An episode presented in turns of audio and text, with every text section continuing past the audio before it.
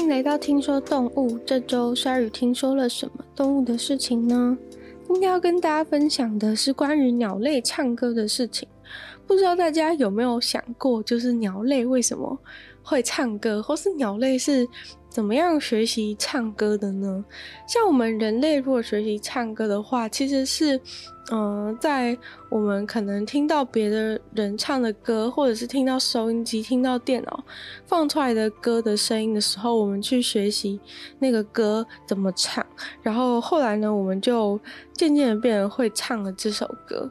对那鸟类的部分呢，是怎么样学习的？其实鸟类。嗯，通常我们会听到很多鸟类发出的叫声嘛。有的时候你可能在睡觉，然后就听到有很多外窗外有很多吱吱喳喳的声音等等的。但其实不是所有就是鸟类发出来声音都算是唱歌的一部分。鸟类发出来的声音，大部分的时候，其实你听到的都是比较短、比较急促的一个叫声。那这种叫声的话，是在一整年都会出现的，因为这种叫声是属于呃。鸟类发出讯号的一种方式。那他们发出这个讯号，通常是想要跟同伴就是做一个警告，或者是对呃敌敌人的鸟，就是别的种族的鸟，做出一个威吓的一个讯号。比如说，可以告诉别人说这是我的地盘，所以就对他叫两声这样子。但是歌曲的话就不一样。歌曲的话呢，它其实。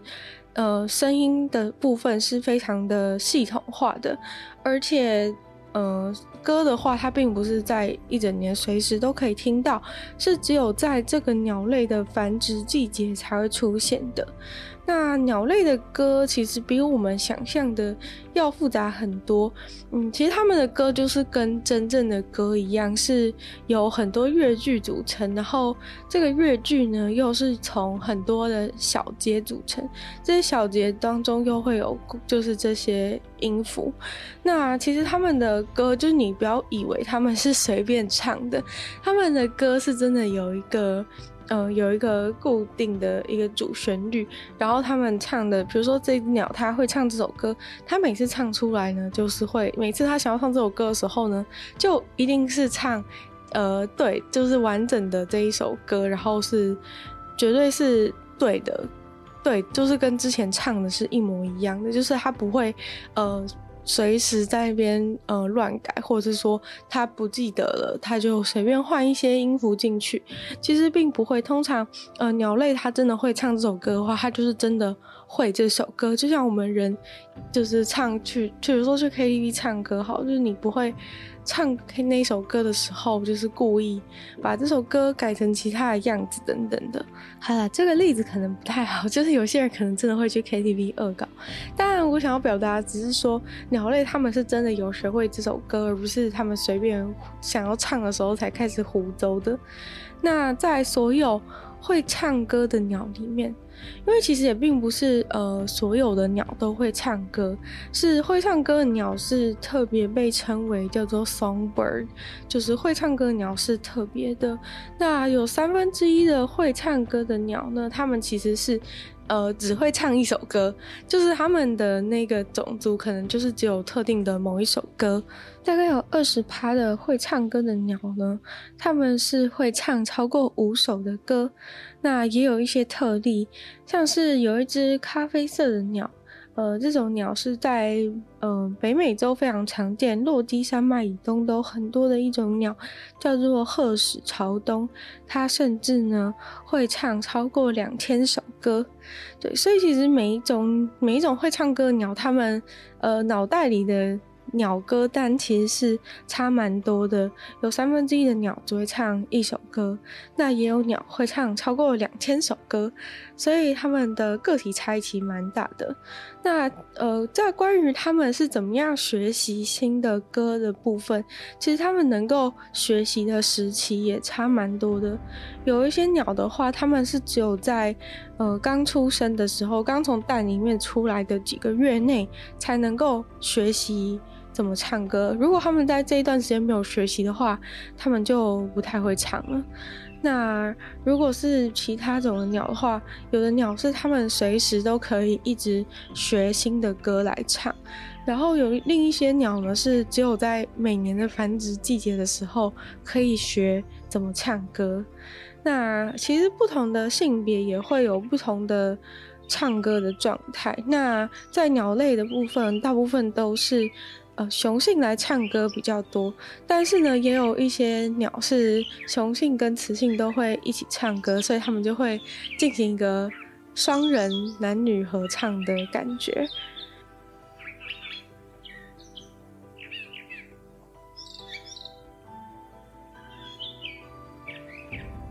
也有一些鸟，它们是可以唱歌的时候，可以同时发出两个不同音高的声音，就有点像是你在钢琴上面同时按下两个琴键的感觉。所以这种鸟，呃，它们被认为是呃北美洲唱歌最好听的一种鸟，叫做木画眉鸟。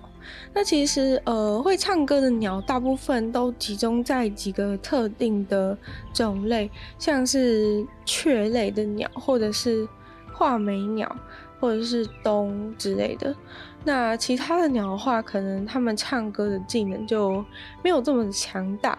那科学家呢，就为了要研究就是鸟到底怎么学习唱歌的，所以就特别就是针对了一些鸟来做研究。那其中对研究非常有帮助的一种鸟呢，就叫做斑胸草雀。那科学家就是从他们的生长过程开始研究，他们是怎么样学习怎么唱歌的。那在野外，一般的这个斑胸草雀，它们其实都是。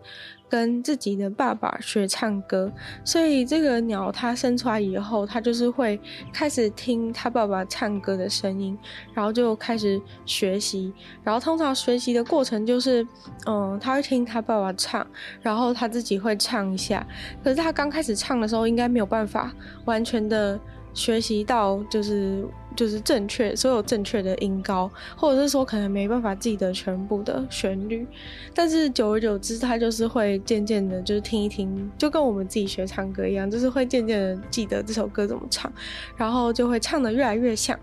但是也有研究发现，如果他听的这首歌听太多次的话呢，就会开始唱得不像了。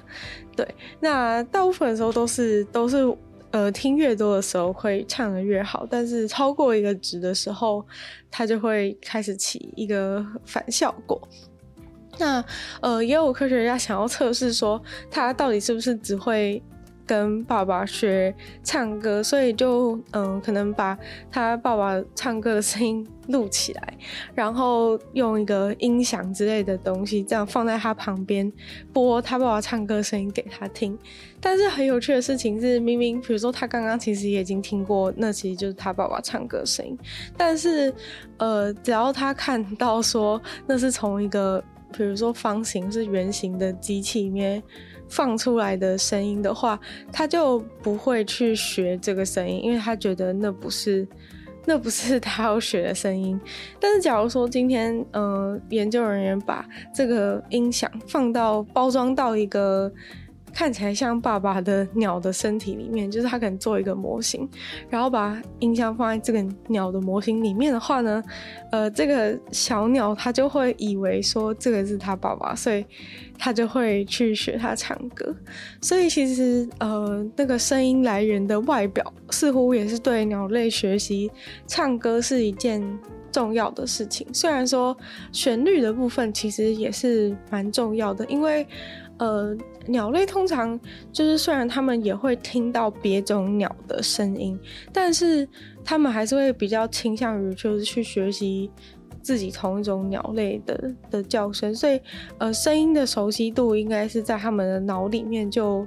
就有一些呃基因留下来的那种倾向性，所以他们还是会，就如果你放了不同种的鸟的话，他们还是会天生的就就知道说比较想要去学自己同一种鸟类的叫声、唱歌的声音。那如果大家都跟自己的爸爸学唱歌的话，其实这个歌就会一直的传承下去。可是大家有没有想过，如果呃？我们把一只鸟，它就就让它自己一个人就是从小就是从孵出来之后就自己一个人长大的话呢，就是他如果没有爸爸可以教他怎么唱歌的话，会发生什么事情呢？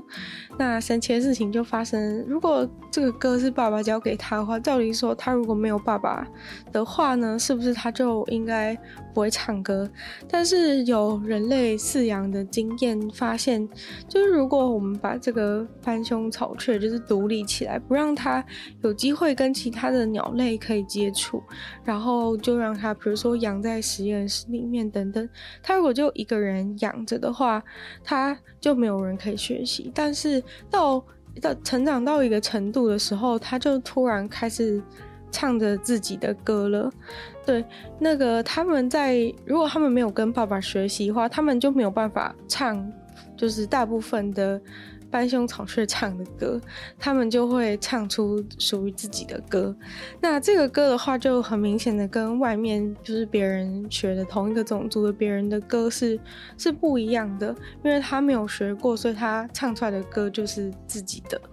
那他这个歌的话，虽然说好像跟其他的同种族的的鸟都不太一样，但是假如说今天这个这只这只斑胸草雀，它也开始组成了一个家庭，就算它的家庭跟其他的斑胸草雀都都不去接触，假如说它就是在实验室里面开始建立一个家庭的话，那其实经过了很多代之后，他们的这个。他们他们家族唱的歌，竟然又会渐渐的趋近于外面的斑胸草雀们唱的歌，对，所以其实一开始他的歌是不一样，但是随着他就是他教他的小孩，在教他的小孩，结果教着教着这个歌就越来越变得像外面的外面的其他斑熊草雀唱的歌，那科学家就觉得这一点非常的神秘，就是他们明明从来都没有，就是从来都没有接触过。但是为什么唱着唱着，就是传承下去之后，就变成跟其他的斑胸草雀一样的歌？所以，呃，科学家就推测说，其实这个是因为他们唱的歌，其实是在他们有点像是，其实是刻在他们的基因里面的歌。虽然说，呃，好，好像是，好像是你要跟爸爸学才能够，才能够快速的学习到怎么去唱这个歌。但是，就算不跟爸爸学的话，这个歌它一直传承下去，就会渐渐的变得像其他人一样的歌。那他们就实际去研究这个鸟类的脑里面到底是装了什么。那细节部分就不跟大家讲太细，但是简单来说的话，就是他们的脑里面其实是有呃好几个区块在负责这个唱歌的事情。那他们这几个区块会形成一个。回路处理就是关于唱歌的资讯，然后然后这个呃这个回路它其实是会对于就是跟自己同一种鸟类的歌声会产生一种。共鸣的感觉，就是假如说他们听到了同一种族的鸟类，例如爸爸或者其他的鸟，呃，唱歌的声音的话，他们这个回路就是会比较容易的产生反应，就是对自己的种族的鸟的歌会比较容易产生反应，所以他就会很快的就能够能够学起来这个歌。但是假如说是他是在嗯，没有跟任何人接触的情况下的话，他这个呃脑回路还是会渐渐的发展，然后发展到一个时期的时候，他就会就是有点像是他就会接通。虽然说他没有去去接收到别人的歌声，但是他就会开始呃自己引引起了自己的唱歌魂这样子，所以他就会开始自己的自己唱起歌来。所以鸟类学习唱歌，它其实有很大部分是天生就。会唱就很会唱歌，但是他们还是会需要有部分是需要呃社会性的一个学习才会去唱出这些他们种族的歌。那关于鸟类唱歌事情，其实还有很多，还有很多呃有趣的事情可以跟大家分享，尤其是关于就是这些鸟类它们的它们的歌单大小的不同等等的，其实都还有很多事情可以说。不过我们今天的话，大概就差不多到这边，到这边进入尾声了。今天就跟大家分享了，主要是斑胸草雀他们是怎么样学习唱歌的一个历程，还有科学家做的一些一些小实验。那今天就谢谢大家的收听。然后如果喜欢这个节目的话呢，就希望大家可以把这个节目分享出去。然后可以的话，在 Apple Podcast 帮我留星星，写下你的评论。然后可以的话，就是也在其他有留言区的地方，可以呃跟我留言讨论你的想法，我都会再回复哦。那也可以去收听我的另外两个 Podcast，其中一个是有议题性的、时间比较长的节目。女友的纯粹不理性批判，另外一个是每周二四六都会跟大家分享一些呃新闻新资讯的节目。鲨鱼，那就希望大家可以订阅 YouTube 频道，追踪我 IG，然后听说动物的话就会继续在每周五跟大家相见。那我们就下次见喽，拜拜。